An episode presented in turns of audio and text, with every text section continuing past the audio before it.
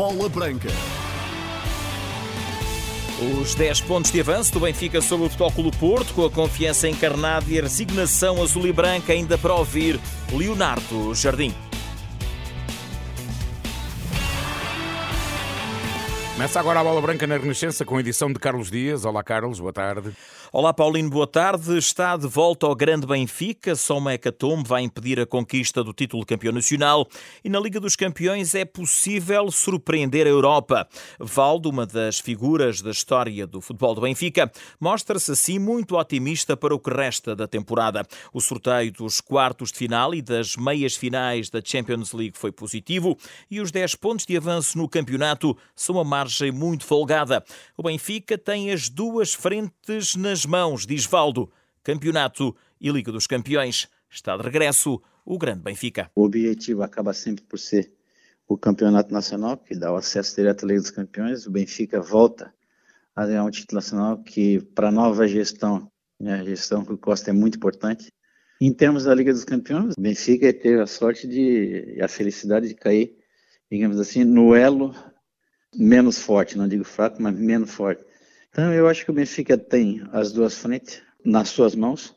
Campeonato, como disse, só se um hecatombe realmente o Benfica não ser campeão. E em termos de Liga dos Campeões, o Benfica tem tudo né, para surpreender a tudo e a todos. Embora todo mundo respeite o Benfica, mas ainda é, olham o, o, nosso futebol, o futebol português ainda com um pouquinho de desdém. Mas o Benfica, sem falar, sem fazer muito barulho, pouco a pouco vai mostrando para o mundo do futebol, para a Europa, que realmente o Benfica voltou a ser o grande Benfica. O fim de semana foi bom para o Benfica devido à goleada imposta ao Vitória de Guimarães e ao empate do Futebol do Porto em Braga. A equipa treinada por Roger Schmidt tem já 10 pontos de vantagem dos azuis e brancos no campeonato. O Vitória de Guimarães até resistiu né? durante 12 minutos, bem montado, mas depois aos 12 com o gol do Gonçalo Ramos as coisas se complicaram para o Vitória, né? e o Benfica acabou fazendo uma grande apresentação, gols bonitos, e mantinha a, a diferença de pontos. E, logicamente, ontem, após o empate Braga-Porto, não digo que o título já é do Benfica, mas só se for uma hecatombe realmente o Benfica não ser campeão nacional esse ano. O Benfica Futebol Clube do Porto para o campeonato está a aproximar-se, será jogado na Páscoa. Para Valdo será sempre um jogo importante, independentemente da diferença pontual na altura entre encarnados e azuis e brancos. A importância, não digo nem que ganhe nem que perde, digo a importância é a mesma. A rivalidade é, é muito, é muito acirrada, é muito grande.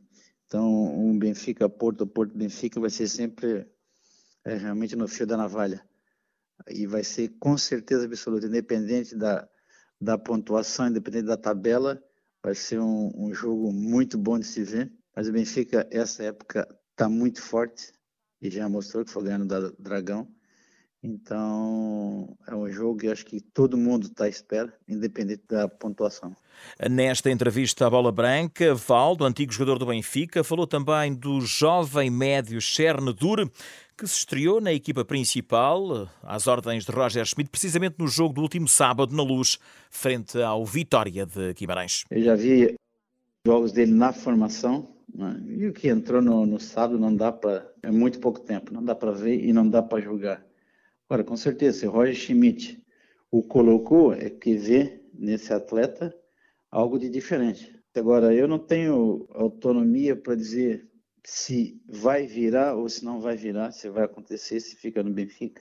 A formação, para mim, te dá indícios. É o que você poderá vir a ser, porque a hora da verdade é no tribunal, e no tribunal é o estado da luz. E quando tu entra no estado da luz, tu tem que realmente mostrar alguma coisa diferente, se quiser ficar no Sport Lisboa e Benfica.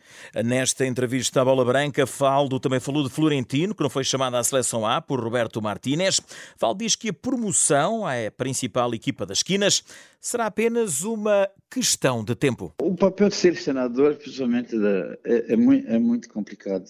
Florentino é um anti-herói, é um homem visível, que é uma das peças fundamentais, fulcral, do Schmidt. Eu acho que o Florentino, se eu pudesse falar alguma coisa para ele, é continuar trabalhando, que desse jeito, mais cedo ou mais tarde, independente do nome do selecionador, com certeza ele fará é, estará presente na, na, na lista do, do selecionador. Valde, o bom momento do Benfica, já com 10 pontos de avanço do Futebol do Porto do campeonato, para além da excelente prestação na Liga dos Campeões.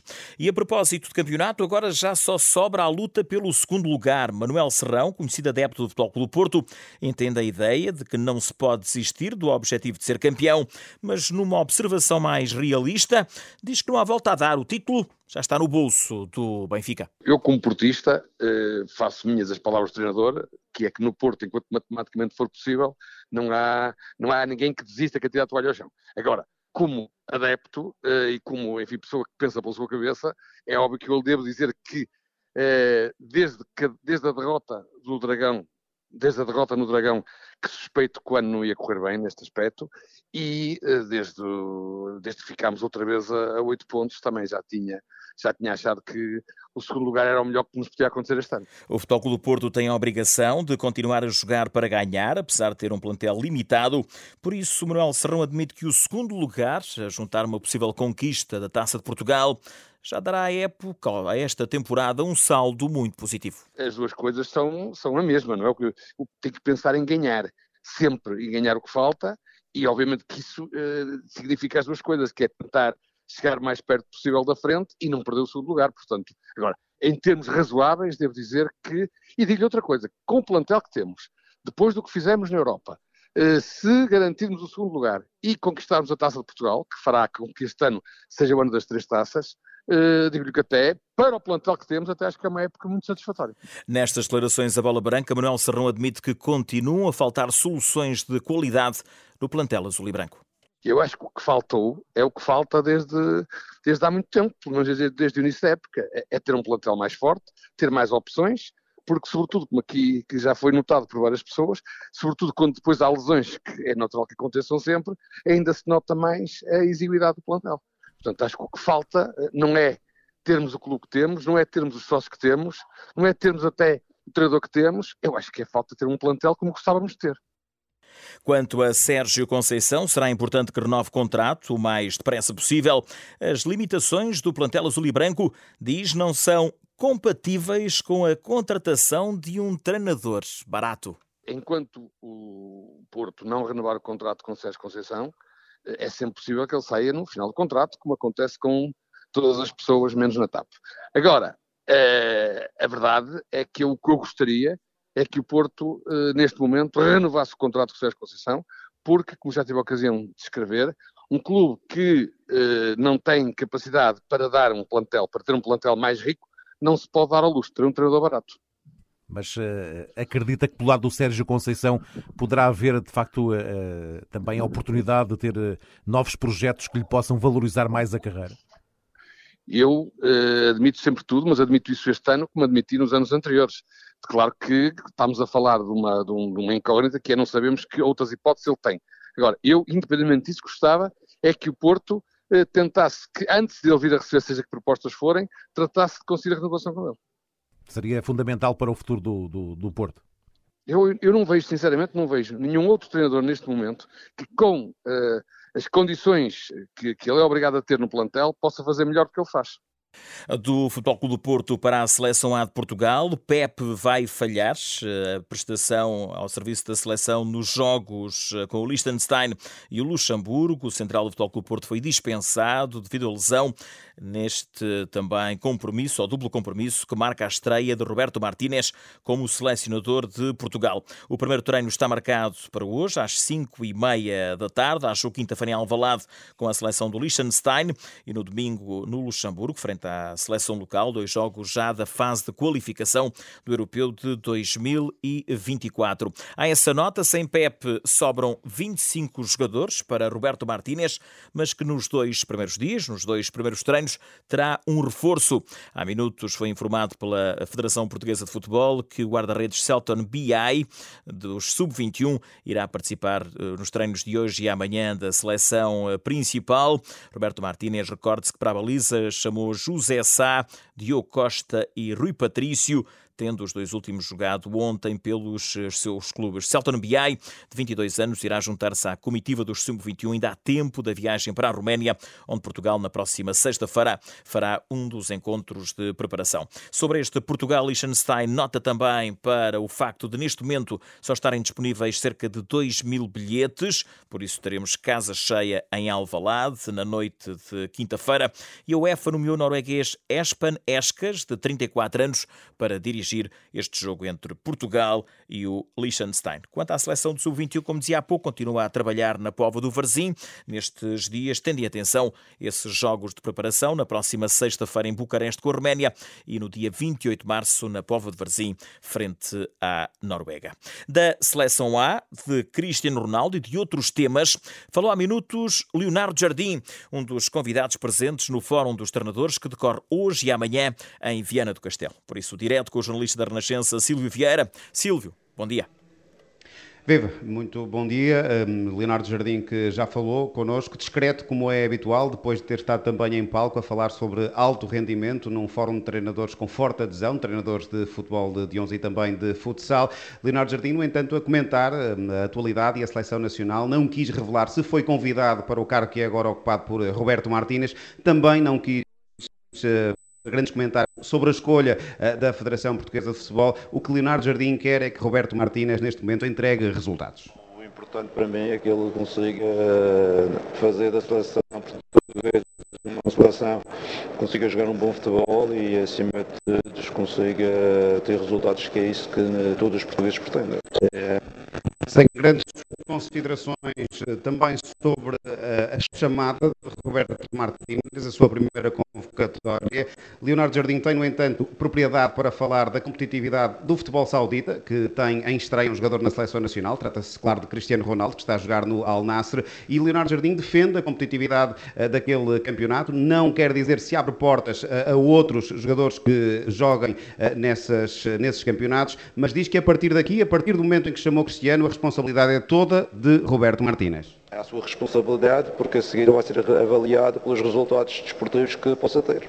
Além da seleção nacional, que hoje inicia este novo capítulo, Leonardo Jardim também falou da Primeira Liga, admitindo que nesse caso, no caso da Primeira Liga, o Benfica tem todos os argumentos para encerrar a questão do título. Ganha uma vantagem, uma vantagem pode ser uh, decisiva, mas no futebol, uh, 6, 9 pontos são 3 jogos. Uh, por isso, acredito que o Benfica uh, assume-se como o grande favorito, mas não vai facilitar internamente uh, e os outros clubes vão tentar jogar para o segundo lugar, que penso eu que já dá o apuramento direto para a Liga dos Campeões.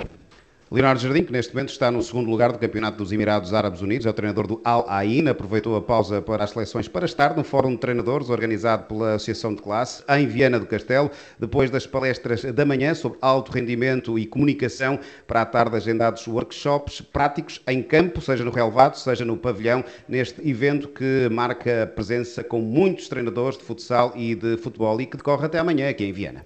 Obrigado, Silvio Vieira, aqui em direto. Entretanto, mais um treinador português está muito perto de ir para o futebol brasileiro. Pipa prepara-se para assumir o comando do Cruzeiro de Belo Horizonte, que esta temporada está de regresso ao Brasileirão, depois de na época passada ter vencido a Série B. Referência também para o futsal.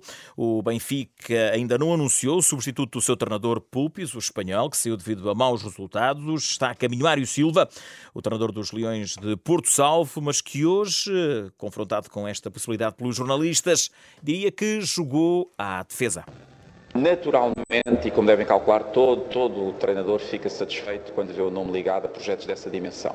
Agora, aquilo que eu posso partilhar, eu sou treinador dos Leões Porto Salvo, com competição ontem, fico mais satisfeito por termos ganho da forma como ganhámos, com competência, fico mais satisfeito por sermos a segunda defesa menos batida do campeonato, com diferença grande para a terceira, hum, com recursos diferentes e vivendo de organização e competência. E é isso que me deixa satisfeito.